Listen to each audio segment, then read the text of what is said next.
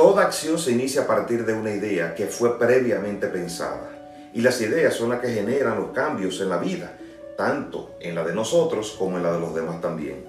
Por eso debemos de ser conscientes de lo importante que es generar ideas en beneficio de todos y no para perjudicar. Cuando creamos ideas para perjudicar, nos estamos afectando también de forma directa porque estamos alimentando en nosotros sentimientos de rabia y de dolor. Pero cuando desarrollamos ideas a beneficio de todos, obtenemos siempre paz interior y recibimos paz de los demás. Hoy te invito a que cuando tengas una idea te preguntes si es a beneficio de o en perjuicio de. Verás qué bien se siente. Siempre te deseo lo mejor.